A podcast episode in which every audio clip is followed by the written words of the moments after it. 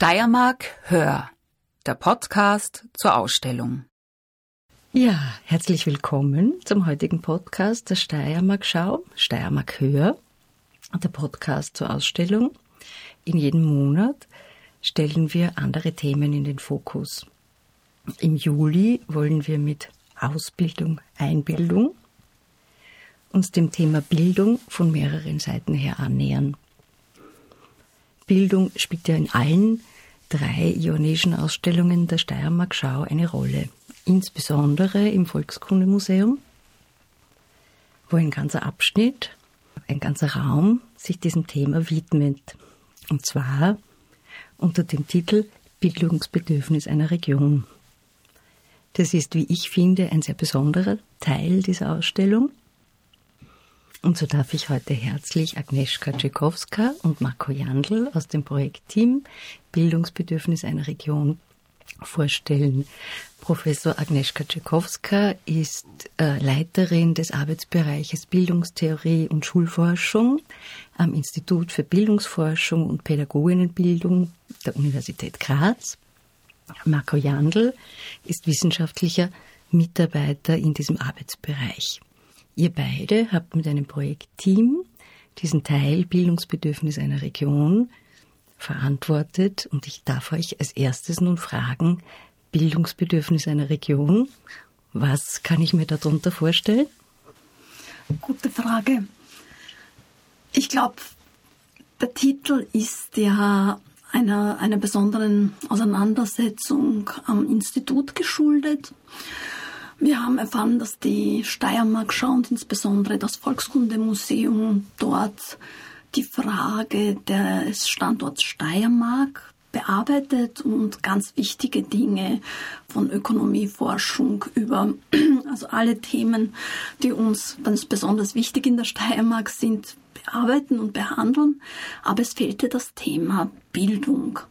Und bei einem Modul, das heißt, uns geht es gut, haben wir gefunden, das ist doch interessant, da müssen wir unbedingt uns rein reklamieren mit Fragen der Bildung. Und da wir uns bildungstheoretisch damit auseinandersetzen, war sehr schnell klar, dass es komplex wird. Weil Bildung ja für die meisten, also wir sagen das immer in diesen saloppen Form, gegen Bildung ist niemand, also alle wollen Bildung. Aber wenn wir uns ans, anschauen oder, oder uns darauf verständigen müssen, was Bildung ist, dann wird es recht schnell schwierig. Und da haben wir tatsächlich lang im Team diskutiert, gibt es ein Bild, das, die, das der Komplexität gerecht wird. Und wir sind dann auf den Begriff das Bedürfnis einer Region gekommen, um einerseits diese gesellschaftliche Vereinnahmung von Bildung, also als Wirtschaftsfaktor, als manche sagen sogar Industriefaktor, um dem gerecht zu werden, aber gleichzeitig selbstverständlich auch diesen individuellen Anspruch und das Menschenrecht, wenn, wenn du so willst, hier thematisieren zu können.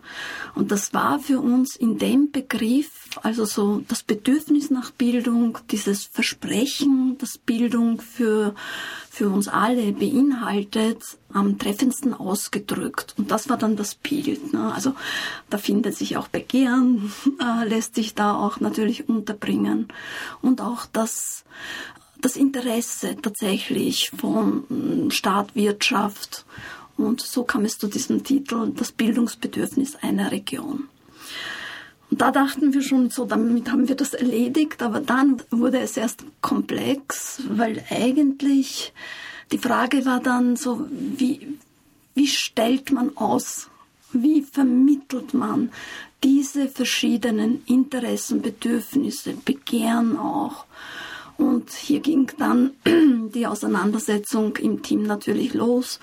Und da hat sich dann jeder mit seinem Schwerpunkt, mit seinen Forschungsinteressen eingebracht. Und so sind kleine Inseln der Frage von Bildung entstanden, also von Mehrsprachigkeit über Wirtschaftsinteressen wie die Schulmilch bis zu den Schulstandorten und Schulwegen. Also wie kommen Kinder überhaupt an die Schulen?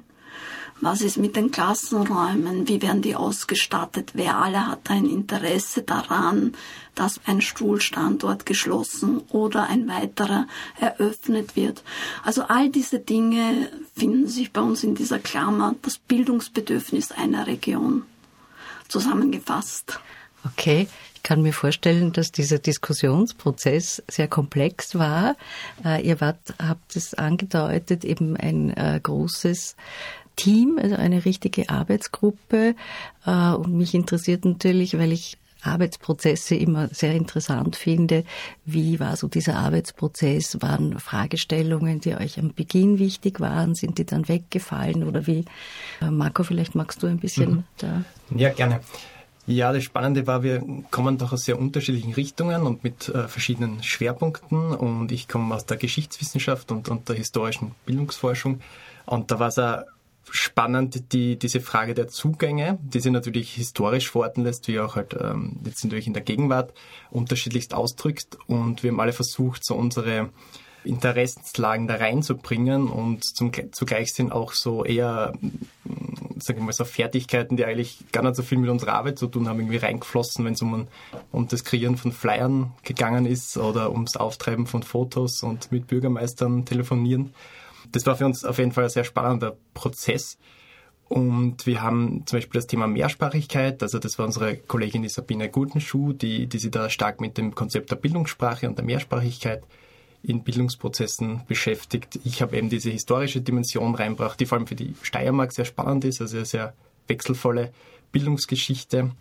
So wie in der Steiermark ist, ist wirklich lange Zeit durchaus ein Kampf, diese Bildungsgeschichte. Also sehr national aufgeladen natürlich. Es, es kommt zu Konflikten. Es, diese, diese Dimension der Bildungszugänge und wir haben ja auch das Thema verwehrte Bildungszugänge. Also das heißt zum Beispiel, dass Frauen lange vom Universitätsstudium ausgeschlossen worden sind, wo sie die Uni Graz oder das Kollegium der Uni Graz sehr lange dagegen gewehrt haben. Und, oder zum Beispiel die Frage, dürfen Frauen habilitieren?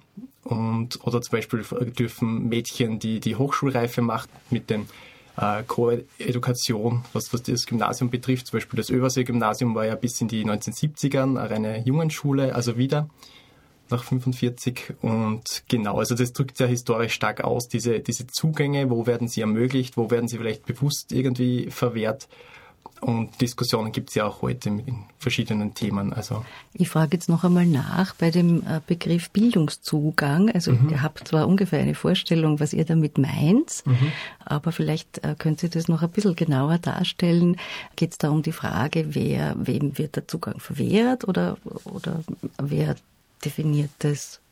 Ja, wir sind das über verschiedene Perspektiven angegangen. Also gesagt, die historische Perspektive habe ich schon kurz besprochen. Aber wir haben gesagt, gerade für die Steiermark ist es sehr spannend, dass sie natürlich diese, dieser Bildungszugang auch wirklich wortwörtlich in der Geografie niederschlägt, was natürlich Bezug auf Stadt, Land, auf Peripherie, Zentrum, jetzt ganz allgemein gesprochen, es für manche wirklich schwierig ist, also wirklich geografisch schwierig ist, an ihre Ausbildungsstätte, ihre, ihre Bildungsstätte, ihre Schule zu kommen. Und das haben auch über diese diese Fotoreportage der Schulwege dokumentiert, die wirklich über die letzten drei Generationen verlaufen, aber auch ähm, quer durch die Steiermark sich erstrecken, wo man sehen, welche Anstrengungen werden unternommen, dass Leute, dass Menschen an ihre Ausbildungsstätte kommen, also welche Energien da auch aufgewandt werden.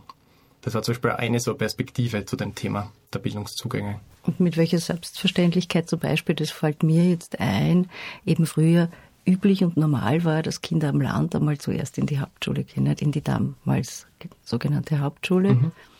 Und wie sich auch das Bild der Hauptschule da verändert hat, zum Beispiel. Mhm.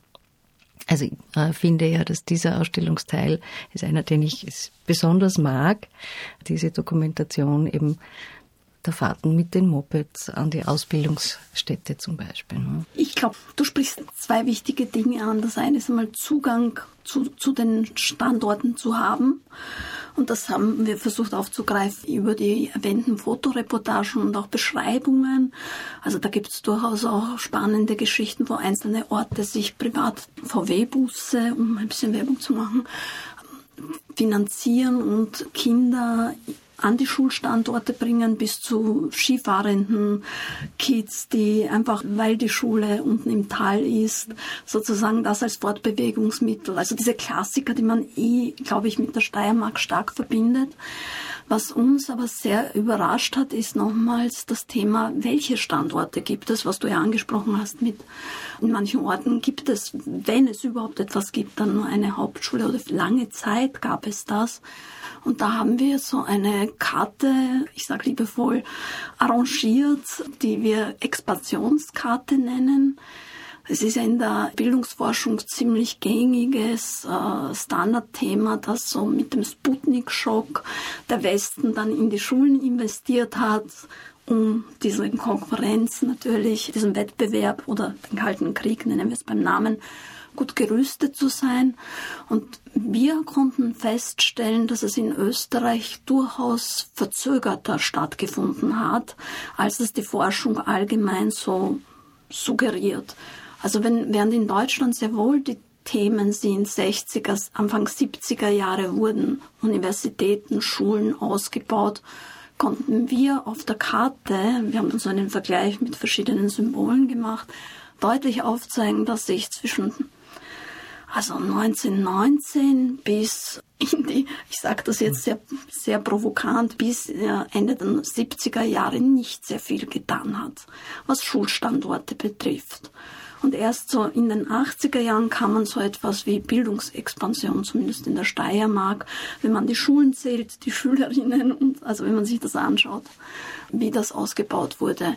Und das war für uns schon ein großes Aha-Erlebnis. Ist ja unser Handwerk und dadurch festzustellen, dass hier es einen Unterschied zum Stand der Forschung gibt, war auch für uns aus forschungsstrategischen Gründen spannend. Also kann man vielleicht sagen, dass so ein Ausstellungsprojekt durchaus auch Forschungsfragen aufwirft, an Mehr die man sonst vielleicht gar nicht äh, denken würde.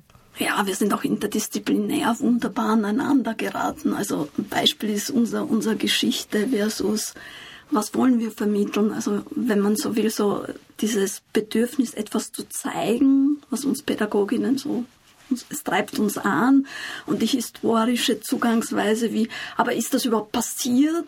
Also so da, da waren Reibereien, die super spannend waren. Aber ich glaube, spätestens in Steirisch-Lassnitz haben wir dann an einem Standort uns alle wiedergefunden, weil das so, das war so, so, so beeindruckend. Es war eine Schule, die vom, von Schließung bedroht war und auch weiterhin wahrscheinlich sein wird, weil sie an der Grenze zu Kärnten ist und selbst ihre Schülerinnenzahl nur halten kann, weil die Kärntner Kids sozusagen dort auch hingehen. Und das war schon da zu erleben, wie die Pädagoginnen damit umgehen, mit dieser Ungewissheit und wie viele Jahre. Und zugleich auch zu sehen, wie die Kinder hier sozusagen an die Schulstandorte auch gebracht werden, mit wie viel Mühe das verbunden ist, aber auch Engagement im Jahr 2021. Das war sehr beeindruckend. Und dort haben wir eben eine alte Karte aus den 70er Jahren äh, äh, uns leihen dürfen, die eben diese Expansionskarte darstellt. Also auf die sind wir ziemlich stolz. Da durften wir den Dachboden besuchen und in den Archiven kramen. Das finde ich jetzt besonders schön, weil es sind so Details, die man vielleicht beim Ausstellungsbesuch gar nicht so beachtet. Was mich jetzt noch interessiert, ist so ein bisschen eure Reibung, weil Reibung ist ja immer gut, weil da sieht man einerseits die Widersprüche ne? und unser Leben ist voller Widersprüche und ich denke mir, der Bildungsbereich per se ist ein großes Minenfeld an Widersprüchen.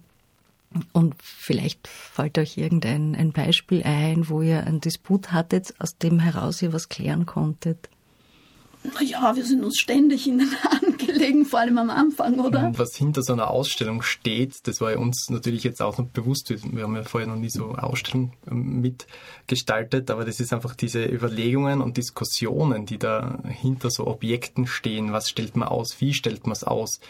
In, in welchem Licht bringt man es jetzt?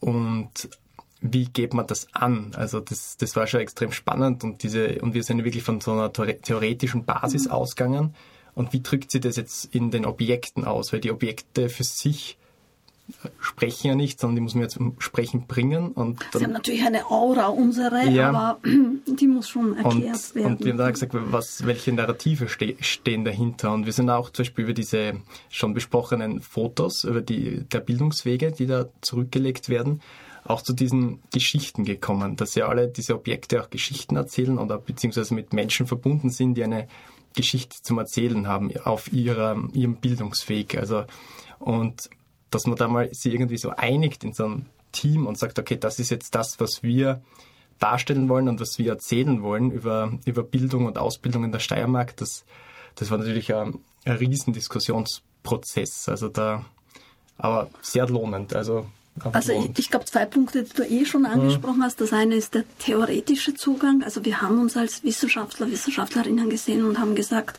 wie übersetzen wir die Komplexität, aber auch die durchaus die politischen, äh, ja, oft unterschiedlichen Situationen, Rollen, Interessen ohne hier jetzt bewusst zu lenken oder etwas sozusagen einen bestimmten Bereich wieder zu überzurepräsentieren. Und da war zum Beispiel etwas, was meinem Eindruck nach recht ungewöhnlich ist für den Kontext, in dem ich bin, also in der steirische Bildungsgeschichte. Wir haben uns entschieden, keine Namen zu nennen zum Beispiel. Also keine Namen von Politikerinnen, keine Namen von, wir haben ja viele Prestigeprojekte vorgestellt, wie Südostverbund, wo sehr viele Namen sehr wichtig sind, weil das war ein unglaublich forderndes und erfolgreiches Projekt. Aber sozusagen unser armes Architektenteam hätte uns, glaube ich, rausgejagt, weil wir schon zu textlastig waren mit den Erklärungen. Also das war ein Punkt, der mir wichtig war und wir haben lang darüber glaube ich, diskutiert mit, wie viel Recherche-Background brauchen wir, wie, wenn man sich ansieht, was davon nur gezeigt wird. Weil wir haben ja Papers produziert ohne Ende, da planen wir natürlich auch, das sozusagen stärker auch zu publizieren. Ja, also das politisch habe ich schon angedeutet. Und das zweite ist, wir waren, wir hatten eine Richtschnur, die für uns spannend war und die uns angeleitet hat. Und das war so diese Frage, warum setzen sich bestimmte Innovationen in der Steiermark durch und andere nicht? Warum sind bestimmte bildungspolitische Projekte, die die gleichen und zum Teil gleiche Player haben, durch und andere nicht? Und haben da natürlich sind wir nicht sehr viel weiter gekommen, außer zu unserer Ausgangsthese in Anlehnung an Castoriadis, dass sich offensichtlich vor allem das durchsetzt, was bereits sozusagen als bekannt gilt oder was vertraut ist, würden wir sagen. Das heißt, Projekte, die anschließen an gewisse Traditionen, können leichter als Innovationen sich durchsetzen, als jene, die tatsächlich so etwas wie völlig Neues durchbringen. Mhm. Das finde ich einen sehr interessanten Punkt, weil ich mir denke, der ist auch übersetzbar auf andere genau. Bereiche, genau. wo es um Innovationen geht. Also durchaus ein relativ allgemeiner Befund. Und Institutionen und vielleicht, bevor wir das vergessen, was natürlich, was uns echt erwischt hat, war Corona selbstverständlich. Also wir waren ein großes Team, auch außerhalb, also Kolleginnen von außerhalb, etwa Wolfgang Schnelzer, der uns da unterstützt hat, weil der viel Erfahrung auch hatte. Es war klar, wir müssen die Besprechungen, die wir wöchentlich hatten, alle per Medien machen und zugleich so im Bildungsbereich auch, wenn man gesehen hat, also wir hatten ja eine bestimmte Vorstellung davon, worüber wir sprechen wollen. Und dann war dieses Thema Corona, Schulen sind geschlossen, Digitalisierung so präsent, dass wir auch äh, gefunden haben, das müssen wir natürlich berücksichtigen. Und wir haben auch äh, so einen Eingangs, also weil Bildungszugänge die Rede ist, wir haben so einen Eingangsbereich, der als Haltestelle versinnbildlichen soll, dass all diese Stunden des Wartens, des der Fortbewegungsmittel, die haben wir mit Comics sozusagen ausgekleidet, die auch ein, ein Kollege gemacht hat, Stefan Palawa, der in diesen Comics so Alltagssituationen von Schulen, von wegen Komplexität, wie viele verschiedene Schulsituationen jeder von uns im Laufe seiner Biografie durchlaufen hat und so die, die ersten Einsichten zeigen. Also wenn wir Besucherinnen Ihnen mitbekommen haben im Ausstellungsraum, dann waren die alle, alle nur am biografischen. Also das war bei uns auch so. Da ist es uns gelungen, tatsächlich diese Übersetzung zu leisten. Und ein zweiter Punkt der Digitalisierung war, Wir haben so einen alten Overhead-Projektor und auf diesem Overhead-Projektor haben wir eine Folie, so Träume der Digitalisierung, also wie wir es gern hätten, dass der Schulbereich, die Lehrerinnen, die Schülerinnen, wie die schon drauf sein sollten, also wie fit, wie gut ausgerüstet und zugleich dieser Overhead-Projektor dann noch immer ein Alltag in manchen Schulen ist. Und sich dieser Diskrepanzen bewusst zu werden und das zu zeigen, das, das hat uns so, also von wegen, was setzt sich durch? Ne?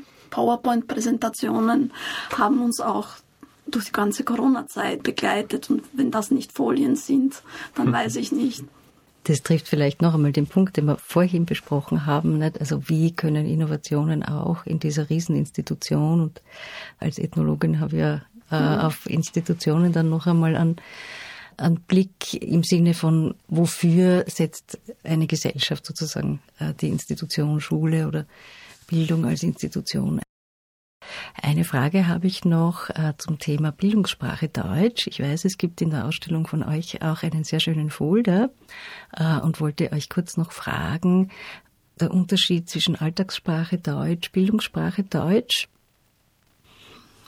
Also ich glaube, für uns war es wichtig zu betonen, dass die Mehrsprachigkeit viele Varianten kennt und Aspekte hat und eine davon ist das Deutsch, das wir im Alltag sprechen und das Deutsch, das in den Institutionen gesprochen wird und das einiges von Kindern abverlangt und auch von Lehrern, Lehrerinnen, würde ich sagen. Also in manchen Punkten konnten wir dann auf, aufzeigen auch, dass es hier auch manchmal hapert. Das, das heißt, dass es hier um bestimmte Sprachcodes geht, die vermeintlich deutsch sind, sprich in, an die Alltagswelt der Kinder anschließen, das aber mitnichten sind. Und wenn wir jetzt Kinder haben, deren Erstsprache nicht Deutsch ist, dann kann das schwierig werden, dass wir so tun, als ob wir die Leistung bewerten und in Wirklichkeit bewerten wir die Kompetenzen, sozusagen sich dieser Sprache zu bemächtigen und wir haben das gern diskutiert, so als, das ist noch eine zweite Sprache, die diese Kinder innerhalb von kürzester Zeit lernen müssen. Weil ankommen einmal, dann sich verständigen in Deutsch und dann noch einmal in der Klasse dann entsprechend die Leistung nachweisen, ist eine Herausforderung, wo wir uns natürlich seriös fragen, bewerten wir da die Leistung oder geht es da um was anderes?